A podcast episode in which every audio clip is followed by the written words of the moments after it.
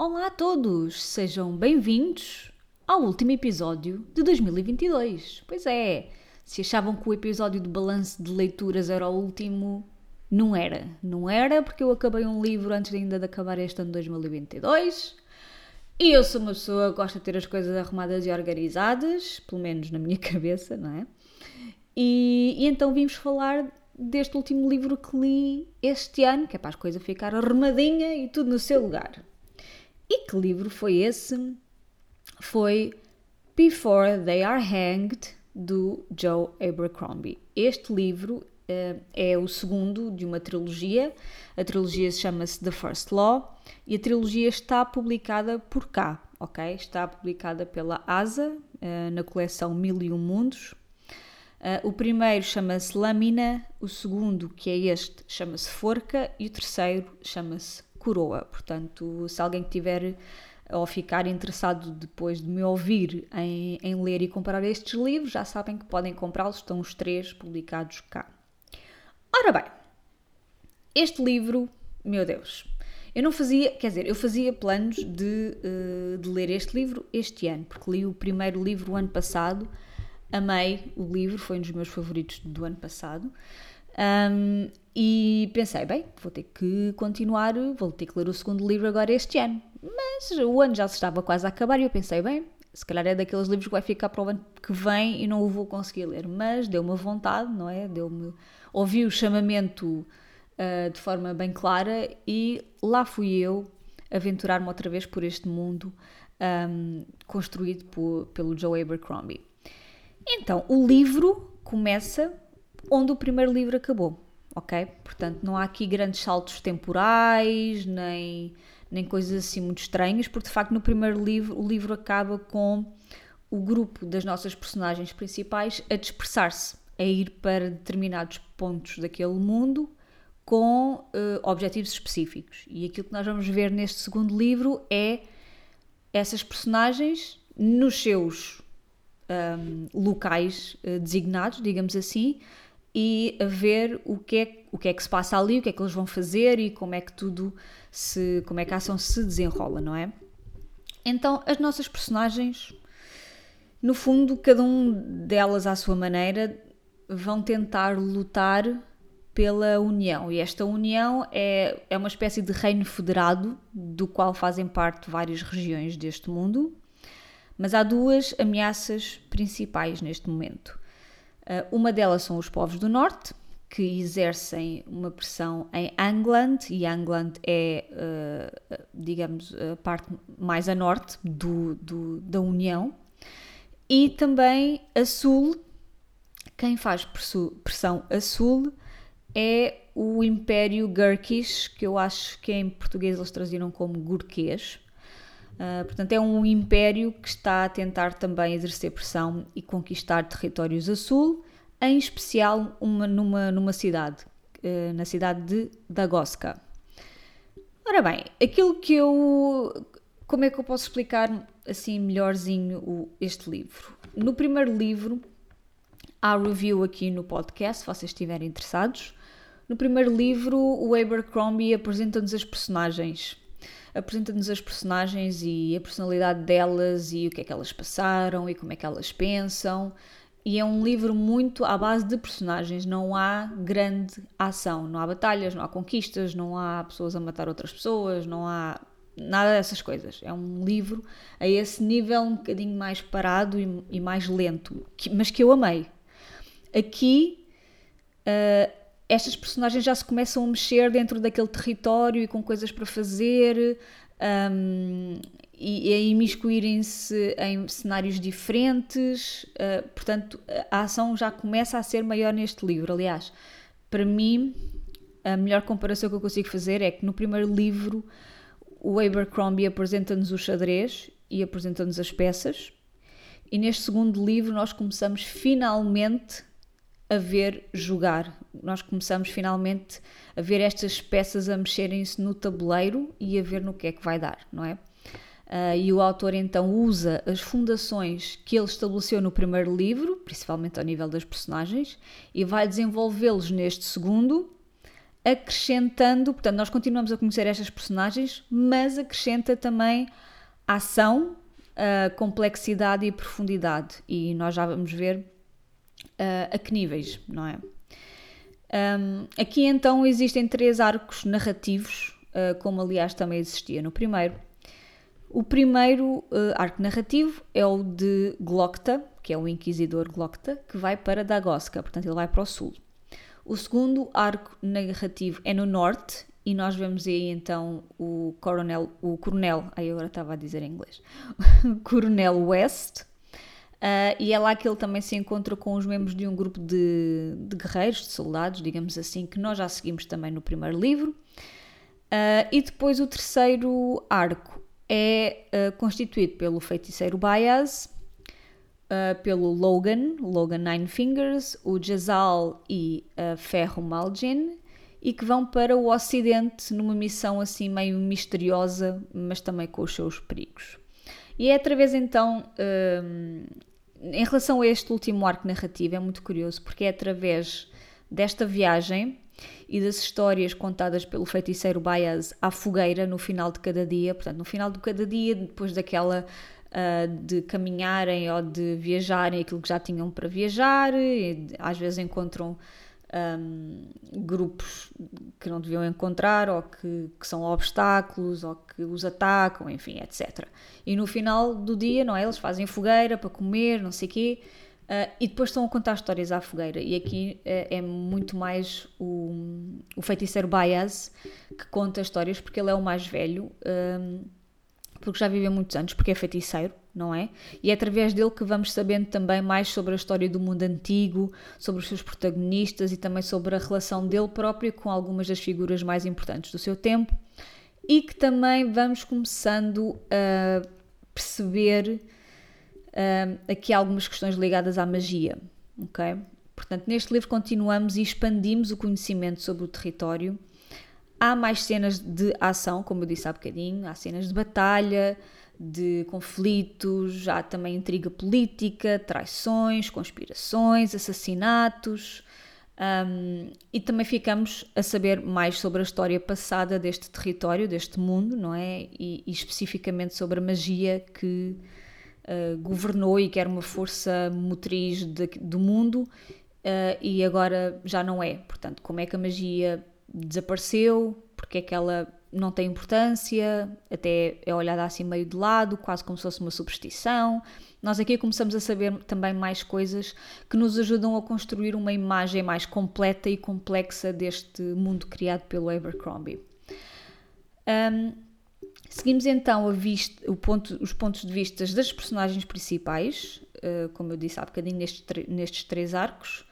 Um, uh, no sul só, só temos o ponto de vista do, um, do Glocta, do Inquisidor Glocta, que é talvez a minha personagem favorita. Um, ele é um homem profundamente, com um passado profundamente sombrio, doloroso, cheio de sofrimento, tortuoso, um, porque ele foi, ele foi soldado, ele era um excelente soldado, era considerado um dos melhores soldados da União uh, mas depois caiu em desgraça e nós vamos saber porquê. Uh, e ele chegou a ser torturado e agora basicamente é um homem que cocheia, que passa a vida cheia de dores no corpo, que não tem dentes, um, que não consegue fazer movimentos bruscos nem andar grandes distâncias ou subir escadas porque está sempre, o corpo está sempre em dor, há uma perna que se arrasta, ele, ele tem que andar de bengala, portanto uh, ele é quase o oposto daquilo que fora anteriormente, não é? E, mas ele é profundamente sarcástico, inteligente, um, cínico, nunca deixa de ter humor, mas é um homem profundamente cínico, cruel. Teoricamente, este homem podia ser um vilão uh, por causa de tudo aquilo que ele faz e da maneira como ele pensa e tudo mais, mas o seu passado quase nos faz compreender o homem que ele é hoje e quase desculpá-lo daquilo que ele faz. É claro que ele, como inquisidor, vocês, quer dizer, só esta palavra, não é? Se vocês associarem à, à Inquisição, à Inquisição Católica, não é? Vocês já podem perceber mais ou menos qual é que é a função dele e o que é que ele faz na vida, não é? portanto, não é propriamente assim um homem mais simpático, nem bondoso, nem generoso, nem empático e coisas dessas, não é? Uh, mas é disto que eu gosto. Eles, todas estas personagens. Um, esta, no fundo, é uma história de underdogs, não é? Portanto, aquelas pessoas que uh, quase que estão destinadas a falhar na vida e nas suas missões e no que quer que seja que façam, e que são personagens cheias de falhas e cheias de defeitos. Ninguém, mas ninguém aqui é perfeito, nem pouco mais ou menos, mas que de alguma forma conseguem vingar na vida e naquilo que fazem, graças à sua persistência, à sua coragem, às vezes à sorte também, e à capacidade de se adaptarem ao contexto que, que se inserem, não é? Estas personagens são muito resilientes e de facto é assim que elas conseguem continuar neste, neste mundo. Como eu estava a dizer, então temos a, o ponto de vista de, do, do, do Glocta, quando vai para Dagoska, no sul. Uh, e em, nos outros dois arcos, portanto, neste arco só há uma personagem, só há um ponto de vista, que é o do Glocta, mas depois nos outros dois, tanto no norte como no ocidente, há mais do que um ponto de vista. No norte, seguimos o ponto de vista do Coronel West, mas também do Dogman, que faz parte do tal grupo de, de guerreiros, de soldados no norte, e é muito engraçado ver as perspectivas de dois homens habituados à guerra, mas com perspectivas completamente diferentes dela e, e formas de agir também. Depois, no Ocidente, temos os pontos de vista de Ferro, da Ferro Malgene, do Logan, Nine Fingers, e do Jazal. Eu amei o arco narrativo do Jazal que sofre uma transformação interior imensa um, e que vai pôr em causa tudo aquilo que ele era e pensou e, e, e, como ele agia. Enfim, é uma transformação de facto muito grande. Eu acho que é a personagem em todo o livro que sofre, que sofre uma transformação interior, emocional, mental maior. Eu acho que é de facto um, esta personagem. E fiquei a gostar muito mais dele, porque ele era um rapaz tinha a mania que era, um, que era lá a última bolacha do pacote, lá o último, uh, o maior lá da aldeia dele, uh, e neste livro as coisas mudam um bocadinho. Depois, uh, Logan, Logan Nine Fingers, quer dizer, é, este homem é inolvidável, digamos assim. Uh, continuamos a saber um pouco sobre a história dele também. Um, a Ferro é muito curiosa, é uma mulher cheia de força, é uma guerreira, mas ali muito, muito dura, com as. Como é que eu ia dizer? Com as muralhas muito altas, ela não deixa ninguém uh, conhecê-la, uh, nem se dá a conhecer, e ela tem um propósito muito firme e, não, e é muito focada e não se vai desviar daquilo. e, é, e é curioso ver as interações com ela e, e os outros personagens, não é? O Logan, o Gisal, o Baez e, e, o facto dela ser a única mulher neste grupo também e é a par com o Logan, são eles os dois que basicamente safam o resto da malta toda, não é? E, e, é muito curioso ver a interação destes, destas personagens todos que à partida não têm nada a ver uns com os outros e no início até nem, ninguém gosta de ninguém praticamente Uh, e depois isto é, é fazem-se aqui quase amizades improváveis e é muito curioso ver como é que eles começam a unir, a proteger, a ajudar. Uh, portanto, eles todos também sofrem mudanças de perspectiva, digamos assim, à medida que se, come que se começam a conhecer uns aos outros, porque têm que lidar uns com os outros naquela, durante aquela viagem, todos os dias, não é?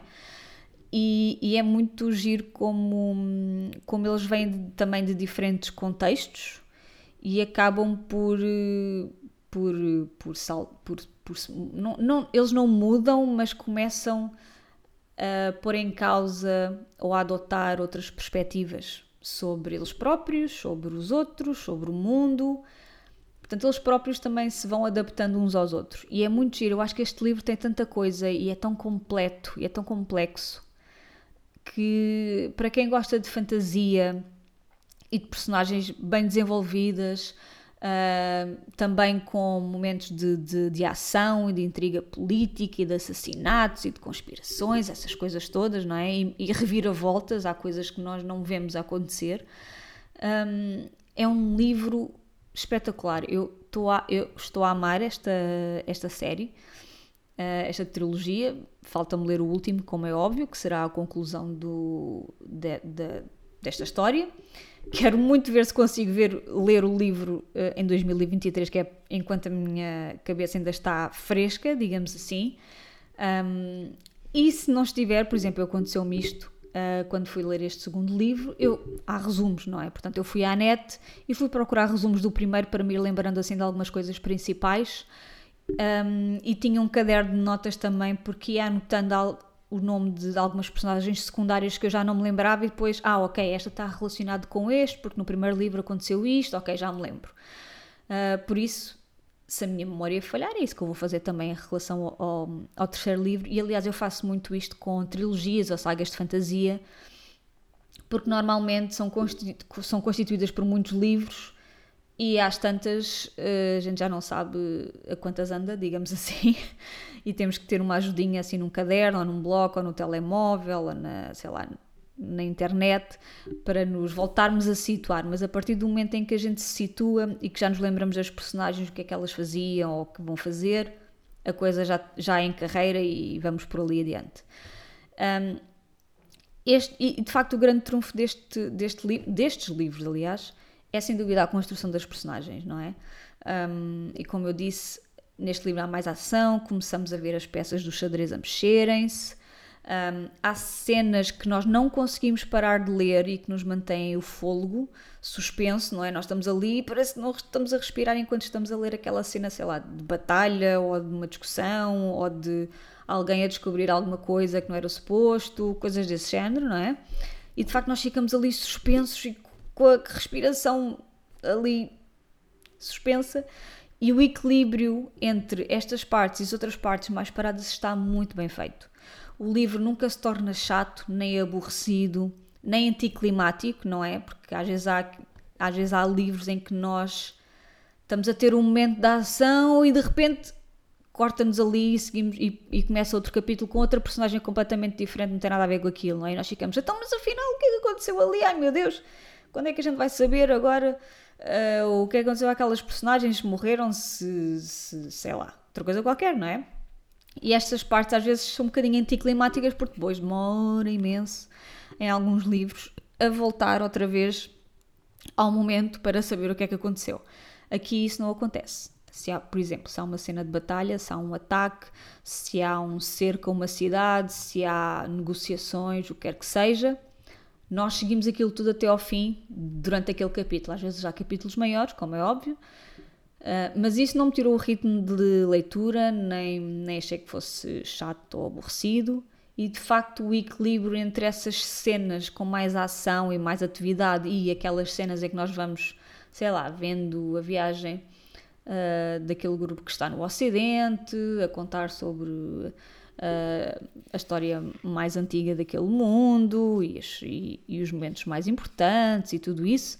Está tudo muito bem equilibrado e funciona tudo de forma harmoniosa e está tudo muito bem construído. Eu não consigo apontar uma coisa mais a este livro, de facto. Uh, e só posso esperar um, sentir o chamamento do terceiro livro uh, no próximo ano para, para concluir esta história que, de que estou a gostar bastante. Eu não estava à espera de gostar tanto, mas de facto o Joe Abercrombie constrói aqui um mundo, umas personagens, uma narrativa, um enredo muito interessante, muito bem articulado, com várias coisas. Nós acabamos este livro a pensar: ok, há aqui várias coisas que podem acontecer, vamos ver o, o, como é que ele vai unir estas pontas e como é que as coisas vão vão suceder no, no próximo livro para acabar esta, esta história. E vou sentir, sem dúvida nenhuma, vou sentir saudade. Aliás, eu ainda só li, ainda me falta um livro inteiro. Uh, e estes livros são para aí de 500 ou 600 páginas, portanto não são livros pequenos. Mas eu já sei que vou sentir saudade destas personagens e vou pensar nelas várias vezes, portanto para vocês verem o apego que nós sentimos a estas personagens quando estamos a ler. Um, uma nota final: eu li este livro também com o audiobook, o audiobook é fenomenal. Uh, o narrador então faz a voz do Glocta um, brilhantemente. Aliás, eu, eu sempre que penso, fisicamente não tem nada a ver, mas eu sempre que penso no Glocta, penso no. Ai, como é que ele se chamava? Uh, estão a ver os desenhos animados do Corcunda Notre Dame, da Disney? eu não sei porquê, deixa-me ver aqui se eu consigo um, encontrar aqui o nome da personagem, porque eu agora não me lembro. Um, o Frollo, o Claude Frollo, uh, que era um, ministro da Justiça, ou que era qualquer coisa assim do género, uh, na história do Corcunda do Notre-Dame, não é? Baseado no Notre-Dame de Paris do, do, do Victor Hugo. Uh, e eu, quando se fala no Inquisidor Glocta, foi exatamente nessa personagem que eu pensei imediatamente, logo no primeiro livro. Mas depois fisicamente ele não tem nada a ver, mas é o facto de ser um inquisidor, não sei, houve ali qualquer coisa que fez clique no meu cérebro e que, e que passei a associá-lo. Um, e de facto o audiobook está muito bem narrado e, e também é uma bela adição uh, se vocês gostam de, ler, de ouvir audiobooks, é uma bela adição também para, para, para a leitura deste livro. E é isto, meus queridos e minhas queridas. Um, é com isto que eu termino o ano, portanto, termino muito bem, tal como comecei muito bem, com um livro muito bom de fantasia, que é um dos meus géneros favoritos. E se vocês gostam de fantasia épica, de fantasia adulta, porque é uma, é, um, é uma trilogia de fantasia adulta, uh, aconselho vivamente uh, estes livros. E fica também à vontade de ler Abercrombie nas suas outras uh, histórias, digamos assim, nos outros livros que ele tem, que são uh, standalones, penso eu, não são partes de, de sagas. Por isso, ficamos por aqui. Hoje é dia 31, hoje o dia em que eu estou a gravar e o dia que vai ao ar este episódio, 31 de dezembro de 2022. Espero que vocês tenham umas excelentes entradas, que 2023 seja um ano de sucesso, de amor, de saúde, de dinheiro também, porque todos nós precisamos de dinheiro, de boas leituras e por isso só, só vos posso desejar todas estas coisas boas. Muito obrigada por mais um ano e por terem estado aqui a acompanhar-me. Nós vemos no próximo episódio. Obrigada e boas leituras. Tchau, tchau.